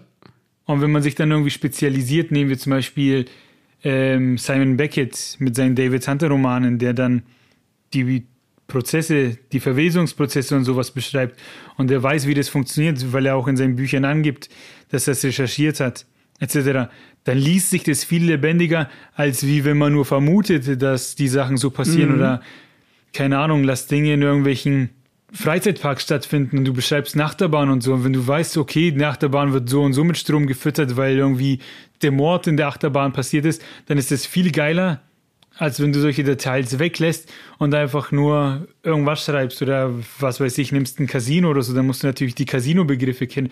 Äh, du schreibst was über Poker, dann musst du wissen, dass äh, die Blätter, die da hingelegt werden, Flop, Turn und River sind und nicht der Dealer legte die ersten drei Karten auf den Tisch. Das macht das alles dann gleich viel geiler. Ja, und viel lebendiger. Und wie du eben gesagt hast, man vertraut dem Autor oder der Autorin einfach viel, viel mehr. Recherche kostet natürlich Zeit, hat man nicht unbedingt Bock drauf, muss man aber machen. Das sagen auch die Profis, wie zum Beispiel Sabine Wolfgang. Wie viel Zeit ich mir für die Recherche nehme, hängt natürlich davon ab, woran ich gerade schreibe. Bei meinen Sachbüchern war es zum Beispiel so, dass die Recherche wahrscheinlich aufwendiger war als das Schreiben selber. Da achte ich immer penibel drauf, alles mehrmals gegenzuchecken, dass sich keine Fehler einschleusen. Aber ich habe dann immer das Gefühl, je besser ich recherchiert habe und je besser ich vorbereitet war, desto leichter ist mir dann auch der Text von der Hand gegangen. Mein nächstes Buch, das demnächst erscheinen wird, ist ein Kinderbuch, in dem ich mich dem Thema Hochsensibilität widme. Hierfür habe ich einige Bücher gelesen und mich mit Pädagogen, Eltern und Coaches unterhalten und das Schreiben selber war dann eigentlich wiederum der geringste Teil. Ich finde es sehr schön, äh, dass sie sagt, dass sie sich besser fühlt, weil sie gut informiert ist, weil was kann es denn Besseres geben, als das Gefühl zu wissen, was man tut und die Infos irgendwie zu verpacken. Und wenn man dann eine Stelle hat, die, weiß ich nicht, einem zuerst schwer erschien, dann hat man die Infos und dann schreibt man da seinen, seine zwei Seiten anhand der neuen Informationen, dann ist es doch geil, dann hat man gewonnen. Besser als wie wenn man dann nonstop Angst hat und sich fragt, so, ist das jetzt so richtig? Oder hoffentlich erkennt keiner, dass ich da jetzt ein bisschen gemogelt habe, ne? Ich finde find ich gut. Ich auch. Und zwar finde ich diesen, was sie da sagt, also zum einen hat sie, ist sie mit der Recherche ja irgendwo auf einer Wissensebene. Das heißt, sie hat sich schlau gemacht über äh, Hypersensibilität bei Kindern und so weiter. Aber ich finde, die Aussage von der Sabine Wolfgang lässt sich wunderbar auch aufs Schreiben adaptieren. Nämlich, wenn du jetzt vor einer Szene sitzt, wo du nicht genau weißt, wie du zum Beispiel, keine Ahnung, den Mörder überführen sollst. Dein Krimi äh, geht auf einen Höhepunkt zu und dein Ermittler ist kurz davor, den, den, den Mörder ähm, aufzudecken und zu finden, aber du weißt nicht genau, wie du es machen sollst. Wenn du dich aber, wenn du dein Handwerk in Anführungszeichen beherrschst, dann schreibt sich das Ding auch fast wie von selbst, weil du genau weißt, wo du hingreifen musst. Das ist wie ich finde, man kann das mit Kochen vergleichen. Ne, du hast ganz viele Zutaten, aber wenn du weißt, wie du was zusammenpacken musst, wie du was würzen musst, welche Geschmäcker gut zusammenpassen, kannst du ein viel geileres Gericht am Ende draus kreieren, als wenn du vorher zigmal äh, entweder ins Rezept gucken musst, dann kochst du ja nur was nach. Oder wenn du nicht weißt, wie Sachen zusammen harmonieren und funktionieren, dann machst du vielleicht was, was am Ende gar nicht schmeckt. Wir haben noch eine Expertenmeinung für euch, und zwar die von der Julia Moser. Die wollen wir uns, äh, die wollen wir euch natürlich nicht vorenthalten. Wenn es um Recherche geht, setze ich mir keine Limits. Das ist äh, für mich Open End. Da wird gereist, da wird gelesen, da wird geforscht. Ich muss einfach für mich selber die Sicherheit haben, dass wenn es einen Menschen gibt, der das Buch liest und der wirklich sie fragt, hey, hat's 1444 in Ungarn Pastinaken gegeben, dann möchte ich, dass der Mensch auf Google geht und sieht, dass ich recht habe. Und sie dann denkt, wow, da hat sich wer Gedanken gemacht und dann habe ich so einen kleinen Erfolgsmoment, den ich wahrscheinlich selber nie miterleben werde, aber für mich ist das einfach wichtig. Sau gut, also kann ich nichts sagen. Ich gebe ihr zu 100% recht. Ja, äh, finde ich super. Also ich fühle mich jetzt fast ein bisschen schlecht, weil ich äh, schreibe oder habe bewusst oder schreibe bewusst Fantasy, weil ich einfach nicht so viel recherchieren will, weil ich ja keinen Bock drauf habe. Ich will schreiben. Sie sagt, ja, für Recherchieren gibt es kein Open End, da wird auch gereist und so. Und ich denke mir, äh, äh, Hilfe. Also ich finde es sehr, sehr cool, dass die Julia Moser das dermaßen ernst nimmt, dass sie mhm. dass halt irgendein Typ googeln soll, ob es Pastinaken in Ungarn gibt 1444. also das ringt mir sehr viel Respekt ab. Das finde ich eine sehr, sehr geile Einstellung. Wie, ja, wie sie da jetzt die Eier auf den Tisch gelegt hat, das kann ich nie anders sagen. ja, nee, ich feiere es auch sehr. Und sie will eben, dass das Buch so abgeliefert wird, dass es ihr gefällt, dass sie dahinter stehen kann. Mhm. Und dann macht sie sich auch die Arbeit. Und dann habe ich da den größten Respekt vor. Absolut. Recherche kostet Arbeit, aber so ein Buch insgesamt ist Arbeit, aber eben Arbeit, die Spaß macht. Mhm. Und wieso sollte man sich die nicht machen, wenn man Bock drauf hat?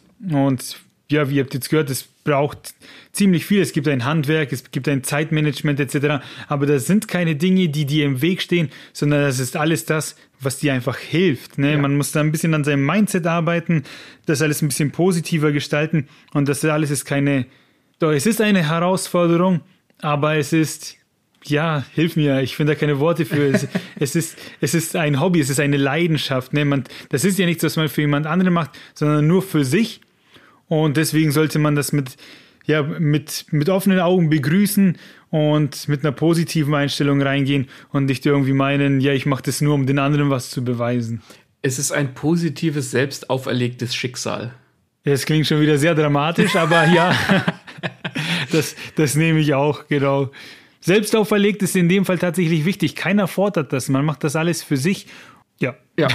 Deswegen haben, genau. haben wir jetzt auch noch ein paar wichtige Dinge zum Schluss, damit auch du vom Leser zum Autor werden kannst. Oder von der Leserin zur Autorin. Aber da, das haben wir des, des Titel wegen etwas gekürzt. Ja, ja, genau. Alle sind gemeint. Und alle lernen daraus aus Fehlern. Ja. Fehler machen, trauen. Es ist noch kein Meister vom Himmel gefallen. Richtig. Und nur wenn man Dinge ausprobiert, weiß man, ob sie einem Spaß machen oder nicht. Wenn Eben. man sich denkt, ich habe ich hab noch nie was geschrieben, wenn man ein bisschen was geschrieben hat, dann weiß man, ob es taugt oder nicht. Es kann ja auch den Fall geben, dass man irgendwie meint, es machen zu müssen, aber wenn es keinen Spaß macht, dann drauf geschissen. ähm, ja, die Richtung gibt es auch. Genau. Ich habe doch, ich habe das vorhin schon gesagt. Ähm, man darf sich da nicht vor seinen eigenen Fehlern verschließen und man wird, wenn man ältere Texte, die von sich selbst in die Hand nimmt, unweigerlich auf Dinge stoßen, die man heute anders machen würde. Und man vielleicht schämt man sich auch für diesen Text, aber das ist was Gutes, weil dann ist man automatisch besser geworden. Du bist besser als dein vergangenes Ich und würdest es heute anders und besser machen. Das Schlimmste, was du oder was man als Autor oder Autorin machen kann, ist nicht aus Fehlern zu lernen und zu sagen, nee, ich weiß schon alles, ich mache das einfach so und da, niemand kann mir Tipps geben. Als Autor oder Autorin hast du niemals nie ausgelernt. Es gibt immer neue Sachen in fünf Jahren, die du dann neu lernst oder die du wieder einbringen kannst oder Sachen, die du anders machst. Unbedingt aus Fehlern lernen. Ich bin das beste Beispiel. Mit äh, Gelbauge auf die Fresse geflogen, zweimal überarbeitet und jetzt ist es rausgekommen bei einem, bei einem Verlag. Und man will ja auch irgendwie immer als Mensch wachsen. Egal Eben. ob bewusst oder unbewusst, wenn man einen Tipp kriegt, nachdem man dann vielleicht gar nicht gefragt hat. Und dann denkt man sich, ja, jetzt habe ich das mal da und da gehört und jetzt setze ich das mal um, weil ich kritisiert wurde und es ist plötzlich besser, dann fühlt sich das doch ultra geil an, auch wenn man vorher vielleicht gar nicht wollte. Aber man hat eben gehört, man hat einen Fehler gemacht und das einfach anders probiert und schon, ja, bestes Gefühl. Eben, man darf Fehler machen, solange man daraus lernt. Genau. Und in dieselbe Kerbe äh, schlägt dann auch, sich selbst zu hinterfragen und zu kritisieren. Weil nur weil du es hingeschrieben hast und hast das Buch beendet oder das Manuskript beendet, sagen wir mal so, ist es nicht automatisch gleich komplett geil. Du musst da einfach äh, nochmal drüber lesen und selbst gucken, wo du was besser machen kannst. Vielleicht hast du irgendwie ein Gefühl bei einer bestimmten Szene, die dir nicht so geflutscht ist, dass du da nochmal rangehst oder auch wenn du schon vielleicht was veröffentlicht hast im Self-Publishing, ganz egal wo, guck dir das mit kritischen Augen an, gucke, wo du was besser hättest machen können und wie du es hätt, besser hättest machen können.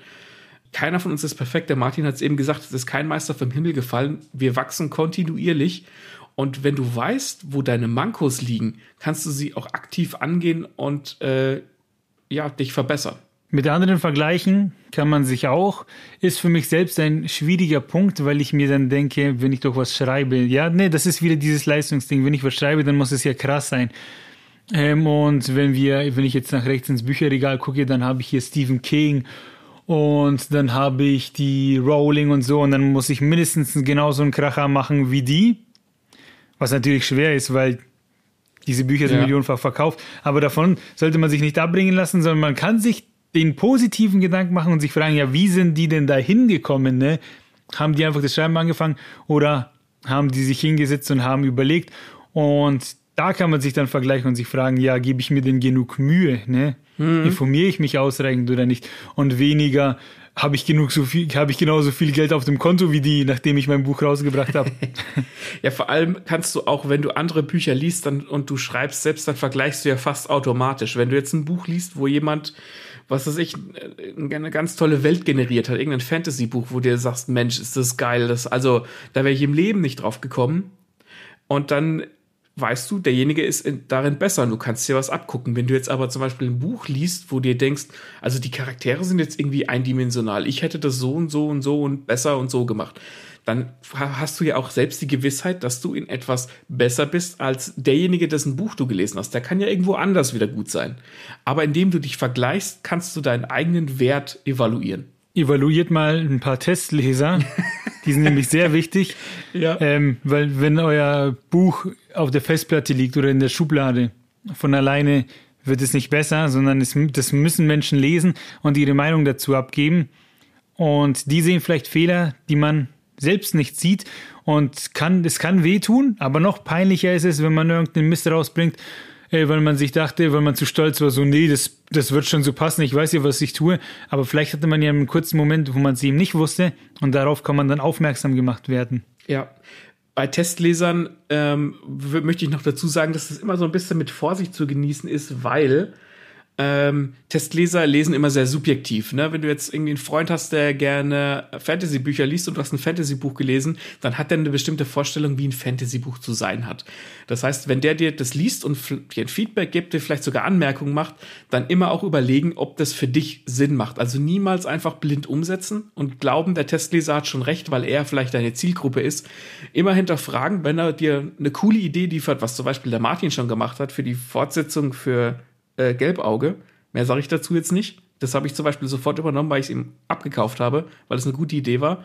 Gerne machen. Wenn dann aber jemand kommt und sagt, ah, also ich finde ja, das braucht noch eine Love Story, aber du willst gar keine Love Story haben, dann baue nicht die Love Story ein, nur weil der Testleser das möchte. Ja. Was kann man noch machen? Beim Austauschen sind wir, ne? Ja. Ja, das ist dann wahrscheinlich wieder mehr deine Kategorie, sich austauschen mit Leuten, Netzwerken, ähm, Autoren das Buch geben, vielleicht gegenseitig irgendwie Erfahrungen austauschen mit, dieser Verlag ist cool, dieser Verlag ist vielleicht nicht so cool.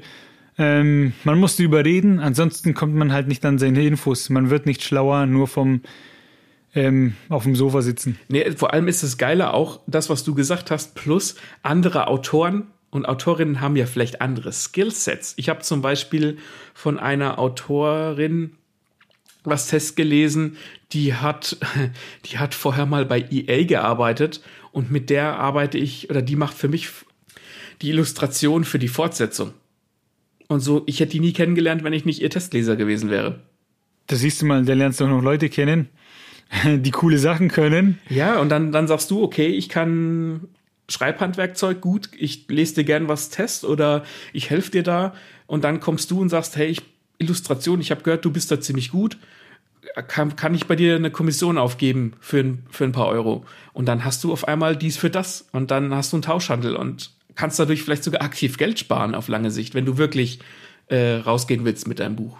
Ja, mit unserem nächsten Tipp spart ihr vielleicht weniger Geld, aber es wird trotzdem Spaß machen. Und zwar Inspirationen finden und die findet man überall beim Spazierengehen, auf Reisen oder aber auch beim Filme schauen oder beim Bücherlesen. Und ich glaube, das wird einem jeder Autor sagen. Lesen ist unheimlich wichtig. Geschichten aufnehmen, schauen, was andere machen.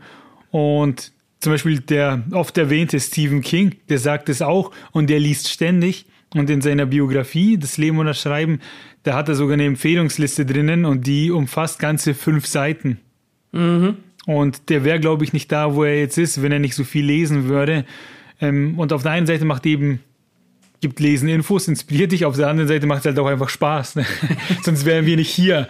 Und ja. ja, liest einfach so viel es geht, vielleicht auch vieles Verschiedenes. Ich habe mir in letzter Zeit sehr viele Science-Fiction-Bücher auch gekauft, weil ich mir denke, wenn es um Science-Fiction geht, da bin ich nicht so selbstbewusst, wie wenn ich über Thriller spreche. Ich will so mir da auch so eine Basis an Wissen aufbauen. Und dann habe hab ich jetzt angefangen mit dem Asimov mich zu, zu, mhm. zu befassen. Oder ich habe hier von einem französischen Autoren, aus dem Winkel, wenn ich ins Regal gucke, hier sehe ich das Buch leider nicht, aber das heißt Svern. Und da geht es darum, dass irgendwelche runden Kugeln über dem Himmel auftauchen und keiner weiß, was die machen. Ähm, und solche Geschichten. Also jetzt bin ich so ein bisschen auf meinem Science-Fiction-Film. Und da nehme ich ja auch wieder neues Wissen raus. Und ja. wenn ich mal irgendwas schreibe, vielleicht kann ich da dann auch ein bisschen in die Science-Fiction-Richtung gehen. Genau. Und Ins Inspiration stecken ja nicht nur in Büchern, Inspiration können auch in Songs stecken oder, wie du vorhin gesagt hast, einfach mal rausgehen. Vielleicht lernst du irgendjemanden kennen, der irgendwas erlebt hat, wo du, wo du denkst, Mensch, das könnte eine, eine Basis für einen Charakter zum Beispiel sein, den ich schreiben möchte. Inspirationen stecken echt überall und scheißegal, solange du kein Plagiat draus baust, kannst du alles als Inspiration hernehmen wir waren mal, äh, wir waren mal als Jugendliche, das weiß ich noch, das sage ich jetzt schnell raus. Ich und mein Bruder, wir haben irgendwie Rasen gemäht und da war, da war ein Frosch und mein Bruder fährt so mit dem Rasenmäher und er hat gesehen, was so fuck, er kommt dem Frosch gefährlich nah. Und dann hat er dann später zu mir erzählt, mir gesagt, er hatte im Kopf den Satz, Frosch, sieh zu, dass du wegkommst. Und das wäre ein geiler Name für ein Buch, hat er gesagt. Ja, habe ich ausgefeuert. Äh, manchmal hast du einfach die ergeben die dümmsten Situationen irgendwelche Buchtitel ja. oder irgendwelche Situationen. Ja, und ich ja. feiere den übelst. Und das ist, boah, ich glaube, da war mal 15, 16 oder so, als dieser Moment eben war. Und 15, 16 Jahre später finde ich das immer noch super, diesen Gedanken, Frosch, sieh zu, dass du wegkommst. und jetzt geben wir euch noch den allerletzten und vielleicht wichtigsten Tipp. Immer reinhören und auf deinem, auf deiner Story rumdenken. Du kannst noch so viele Regeln lernen, du kannst dich noch so viel informieren. Das Beste, was du machen kannst, ist einfach über deine Geschichte, deine Charaktere, deine Welt nachdenken. Denn dein Gehirn, wenn es nicht abgelenkt ist durch irgendwelche, weiß ich nicht, Handy, Computer, irgendwas, das spuckt Ideen schon von fast ganz alleine raus. Deswegen viele äh, Autoren und Autorinnen gehen spazieren, so dass sie überhaupt keine Einflüsse haben und denken einfach auf ihrem Scheiß rum. Und das ist das Beste, was du tun kannst. Sehr gut sehr gut gesagt, spazieren etc., weil auch in dem Buch von Tanja Queckenstedt sagt sie, dass unser Gehirn auch manchmal eine Pause braucht, um ja. diese kreativen Sachen zu verarbeiten. Und wenn wir dauernd auf einer Sache rumdenken, beziehungsweise irgendwie immer gestresst sind etc., dann hat unser Gehirn keine Zeit, das zu verarbeiten. Ja. Und wenn wir dann einfach mal Pausen machen und rumlaufen und uns irgendwas angucken und uns dann später in Ruhe wieder an den Schreibtisch setzen, kann es sein, dass wir auf die Idee kommen. Ne? Man muss sich natürlich auch Pausen setzen und natürlich ähm, rumdenken, wie du eben sagst, aber man darf nicht vergessen, äh, sich deswegen nicht fertig zu machen. Das ist was anderes. Wenn jetzt irgendeiner denkt, so, okay, ich, okay, ich muss jetzt wieder na, äh, auf Perfektionist machen und ah, so läuft das nicht. Das ist, finde ich, nicht rumdenken, das ist sich geistig einengen. ne, ja. so rumdenken kann auch sein, okay, wie kann ich jetzt eine gescheite Pause machen und später weitermachen. Ja, vor allem hast, Ja. du, hast du solche Gedanken manchmal gar nicht aktiv. Also in meiner Zeit als Redakteur äh, bei einem Technikmagazin war es so, dass mir morgens unter der Dusche direkt nach dem Aufstehen, obwohl ich gar nicht über die Arbeit nachdenken wollte, die besten Überschriften für meinen Artikel Ne? gekommen sind. Das Hirn, Ja, oder auf dem Klo funktioniert das auch immer Ja. Bombe. deswegen heißt ja das stille Örtchen. Wenn du dein Handy nicht dabei hast und hast einfach nichts zu tun, oder du machst sowas wie Duschen, wo du halt einfach so Automatismen machst, wo du nicht drüber nachdenken musst, wie du dir die Haare wäschst, kommt von ganz, ganz alleine. Einfach nur drauf rumdenken. Vielleicht hast du, bist du mit irgendeinem Gedanken ins Bett gegangen zu deinem Buch zum Bösewicht und morgens stehst du auf und denkst, und, und dein Hirn fängt an zu denken, weil du keine Reize hast und dann kommst du auf einmal auf die Idee, wie du dann wieder Ermittler sein Böse oder den Bösewicht überführt. Kennst du diese Momente? Da ist das, Ge da ist das Gehirn ziemlich, ja, wie soll ich sagen, ziemlich frech und man wundert sich, warum es einem den Tipp nicht hergeben konnte, wenn du vom Einkaufen quasi in die Wohnung kommst, machst die Tür zu und dann macht's klack. Ich habe die Champignons vergessen. Oder du stehst auf der anderen Seite und hast den Schlüssel vergessen, ja. Ja, irgendwie sowas.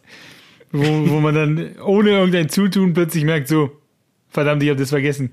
Und, und genau so ein Moment im positiven Sinne ist es dann, wenn du einfach eine gute Idee hast für deine Geschichte.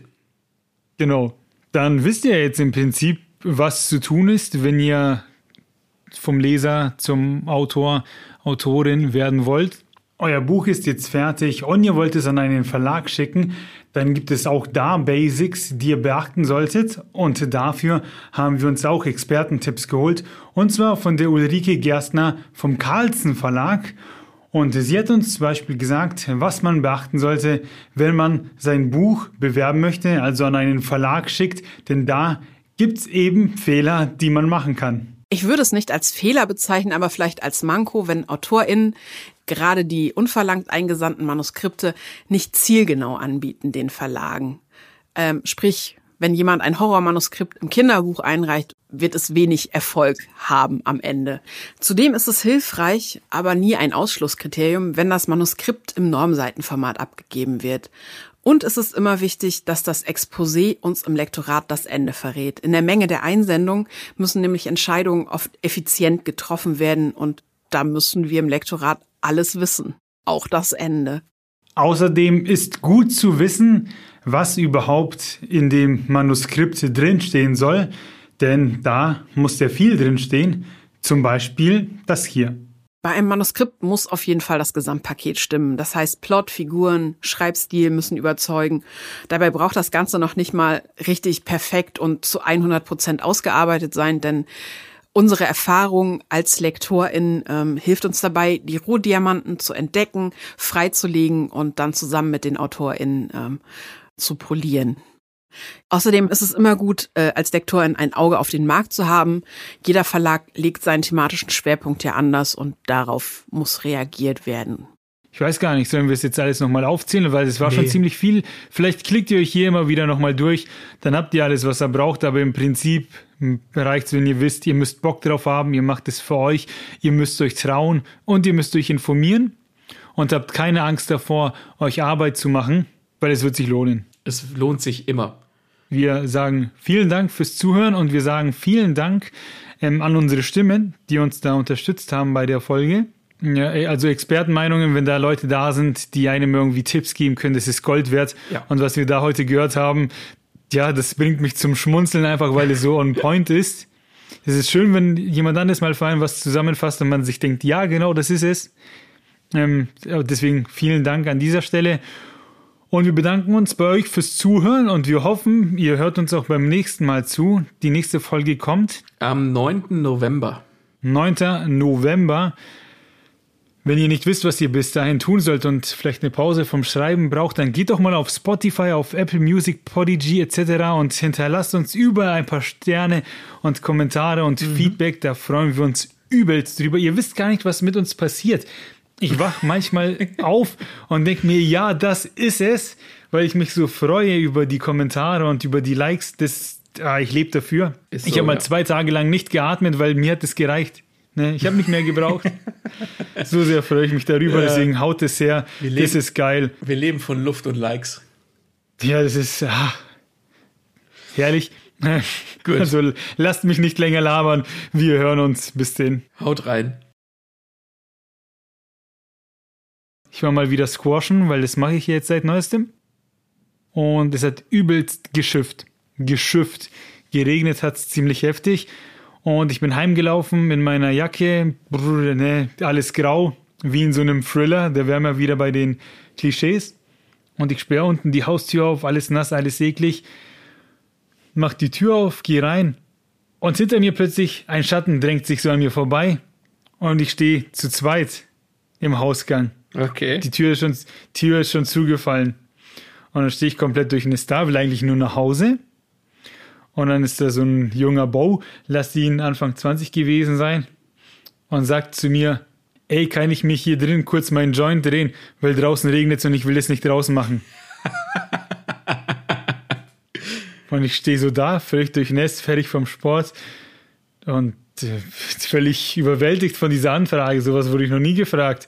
Und meine Antwort, ich weiß nicht, ob es meinem Alter geschuldet ist, ob ich früher anders reagiert hätte, aber ich sage, nee, Mann, geh und mach das draußen, weil ich habe keinen Bock, dass das einer hier sieht und dann will einer was von mir, ne? und dann hat er halt voll genervt gesagt, ja, okay, und ist halt raus. Und stand halt draußen an der Tür und hat es wohl gemacht. Weiß ich nicht, ob es dann durchgezogen hat. Aber ja, gar keinen Bock auf den Scheiß. Wie fühlst du mich? Hättest du genauso reagiert oder wärst du einfach weitergegangen? Boah, ich, äh, puh.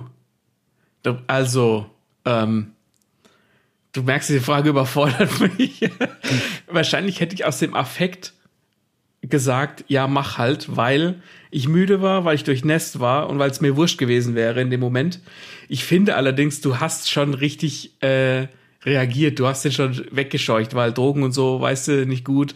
Und, und solange die Regierung das Gras nicht legalisiert hat, hast du schon ganz richtig reagiert.